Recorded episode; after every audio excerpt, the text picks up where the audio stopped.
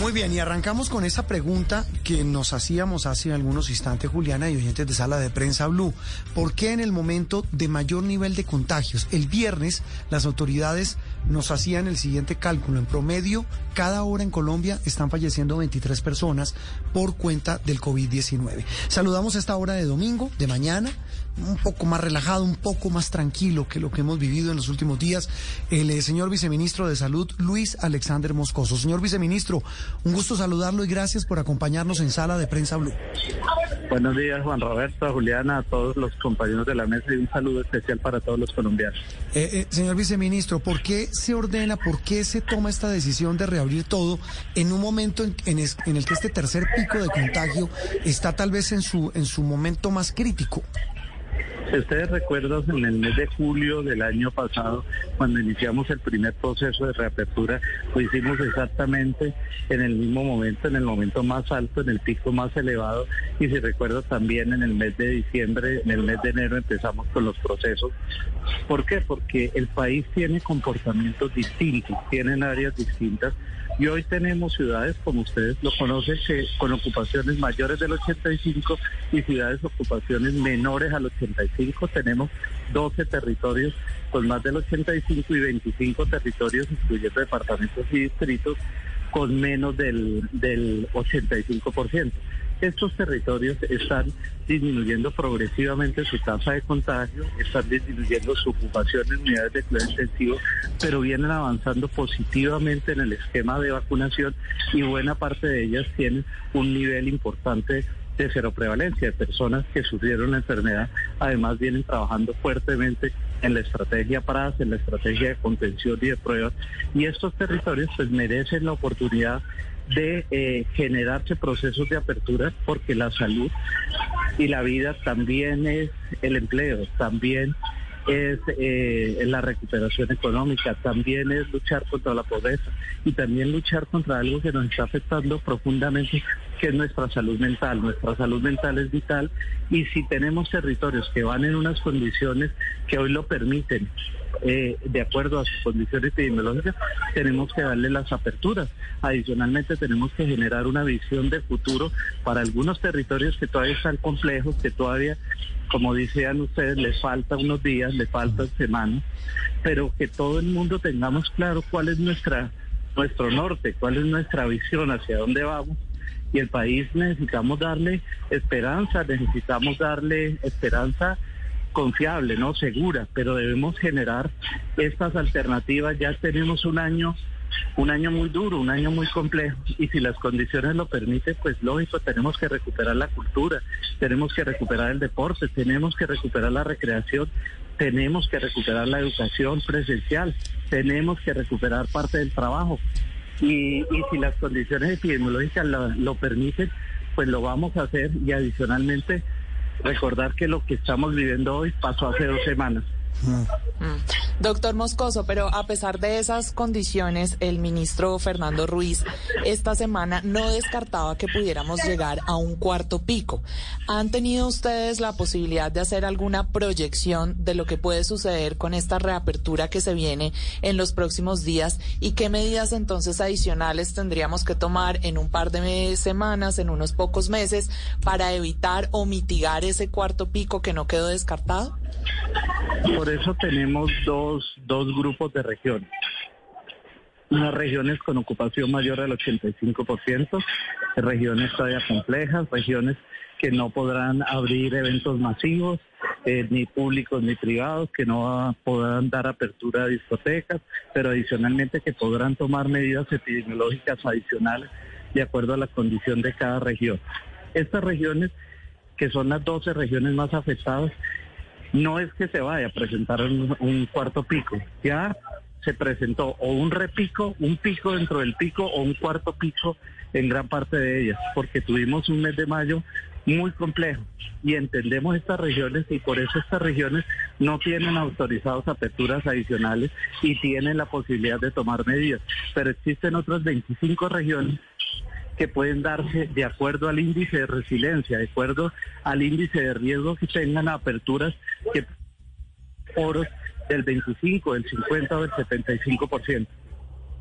Quien habla es el viceministro de Salud, Luis Alexander Moscoso, uno de los hombres que más sabe del tema de, de, esta, de este nivel de contagios y de esta pandemia que ha estado al frente junto al ministro Fernando Ruiz. Viceministro, el, eh, más allá de estas cifras, más allá de la situación que estamos viviendo, el gobierno, eh, cuando habla de reactivación, a partir de este martes, porque prácticamente es en todo el país a partir de este martes, está hablando de una apertura total, eh, como usted dice, regiones donde se puede abrir más que en otras, pero esa apertura implica volver a una normalidad casi que plena a la que teníamos hace aproximadamente año y medio.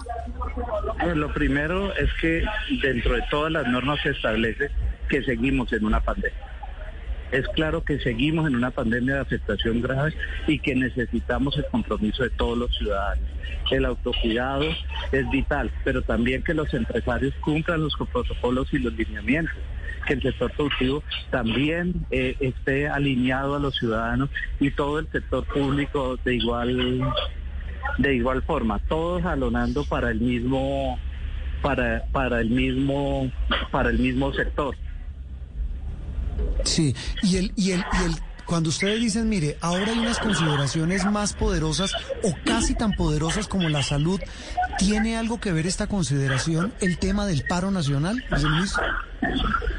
A ver, el paro nacional eh, de pronto no influye en esta decisión, pero el paro nacional sí influyó. O, así lo muestran o así lo sugieren las tendencias, eh, eh, sí influyó eh, en la tasa de contagio en el mes de mayo. Por ejemplo, podemos ver Bogotá muy claramente, podemos ver cómo veníamos en abril con una cifra de descenso importante a finales del mes de abril y el principio del mes de mayo tenemos un aumento importante de casos. Si vemos, por ejemplo, eh, decesos por fecha de inicio de síntomas, vemos igual tendencia y así lo vemos en otros territorios donde no habían hecho ningún pico y lo hicieron en estos momentos, lo hicieron de forma coincidente. Guaviare, Casanare, Meta, Nariño. Entonces es claro que sí puede haber una influencia de todas las movilizaciones en el efecto de la tasa de contagio y en estas 12 regiones que presentan hoy estas tasas elevadas y complejas. Pero creo que el tema de las movilizaciones no influyó en la decisión final como, como análisis epidemiológico, pero lógicamente la tuvimos en cuenta porque entendemos que los colombianos están cansados, que los colombianos tienen una afectación en su dinámica. Mira, por lo menos el sector educativo. Hay niños que no tuvieron su, su, su cierre de secundaria que no pudieron hacer su fiesta y su prom. Usted sabe que hay universitarios que van cursando tercer semestre y no conocen a sus compañeros de clase.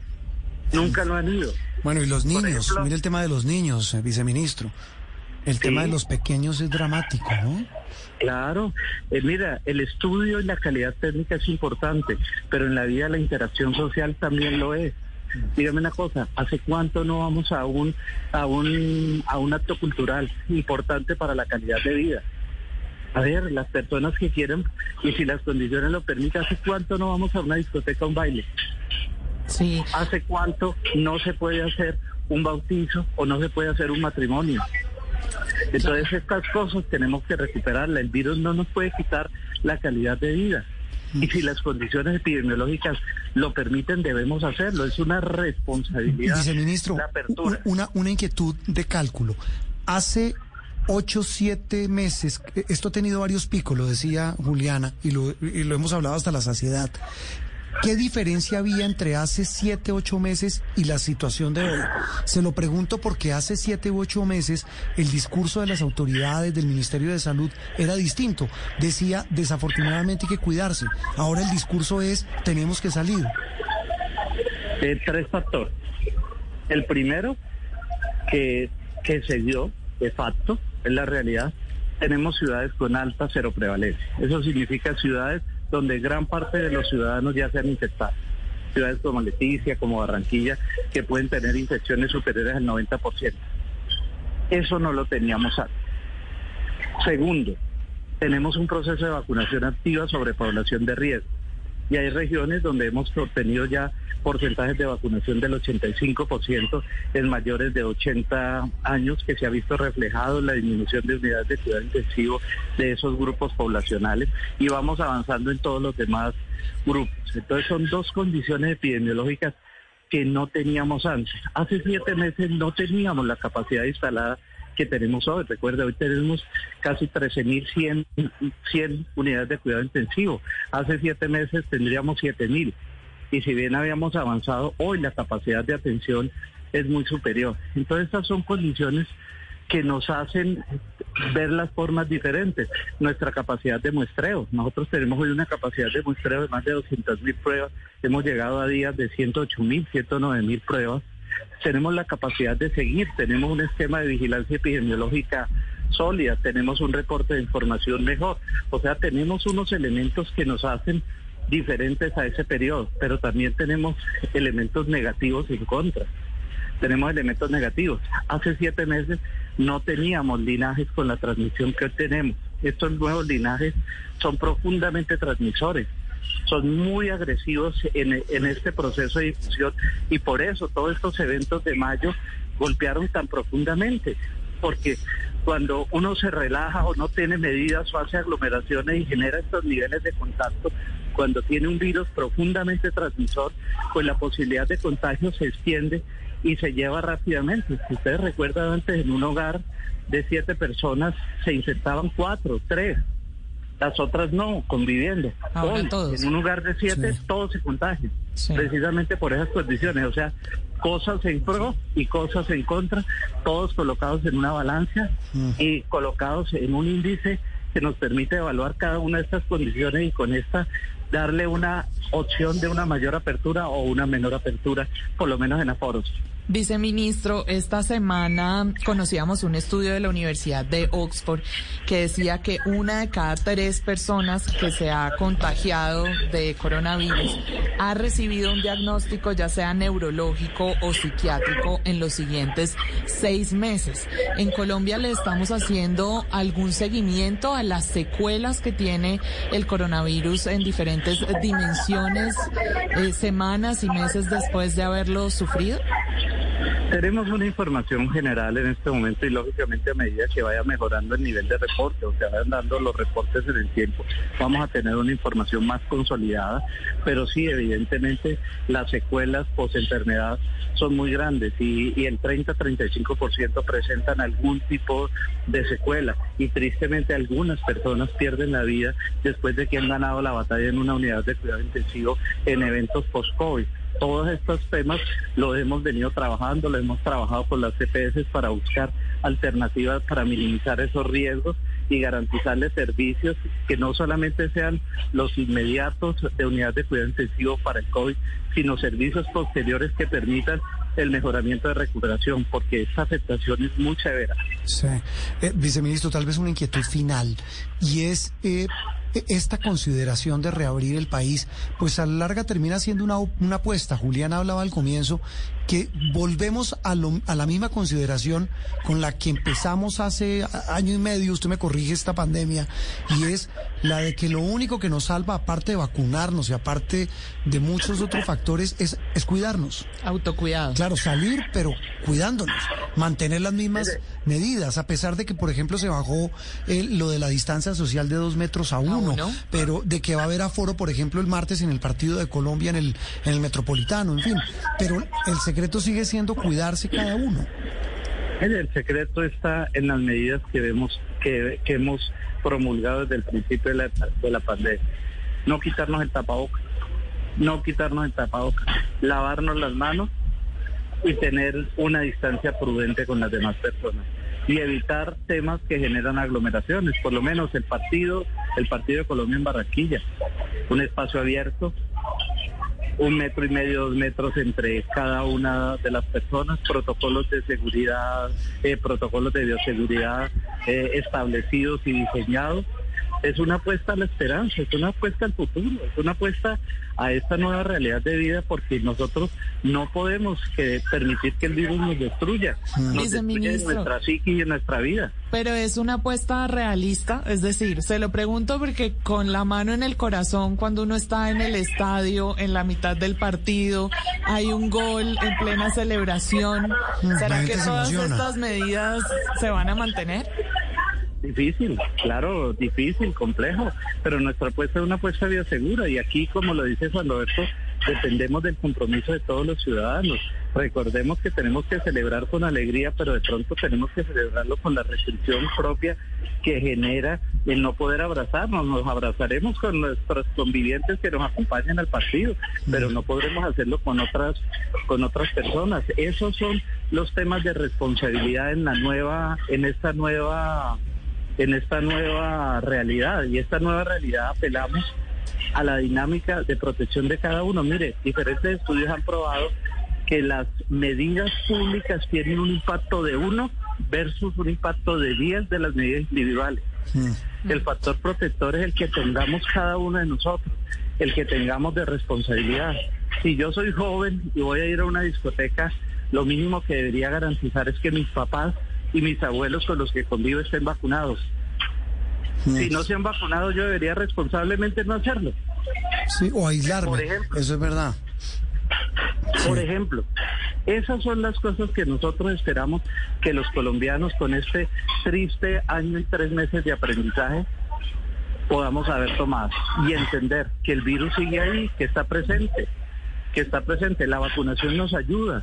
La vacunación limita la posibilidad de que personas de los grupos de riesgo eh, tengan eventos severos. Y si bien nuestro nivel de vacunación todavía es bajo en población general, es muy alto en población de riesgo. Y esto definitivamente va a ser un factor protector muy importante. Por eso estamos invitando a todos los colombianos mayores de 50 años y las personas que tienen comorbilidades a vacunarse. Sí. Eh, eh, viceministro, pues esa es la apuesta, ese es el reto. Tenemos muchísimas preguntas. Eh, volveremos a molestarlo, volveremos a, hablar con usted, como siempre, muy querido. Gracias por atendernos hoy domingo. Lo dejamos a almorzar, vemos que está en un restaurante. feliz resto de domingo y estamos hablando. Vice, un abrazo. Muchas gracias a ustedes. Luis Alexander Moscoso, el viceministro de Salud, hablando de este reto, el que viene a partir del martes, prácticamente en dos días el país reabre en buena medida sus actividades normales y es una apuesta, abrir el país para no morirnos de hambre. Para muchas personas que hoy no tienen sustento, trabajo, poder reiniciar sus actividades, pero también en medio del reto de cuidarnos con este pico de contagio tan alto. Una pausa, Julián, y regresamos en instantes en Sala de Prensa Blue.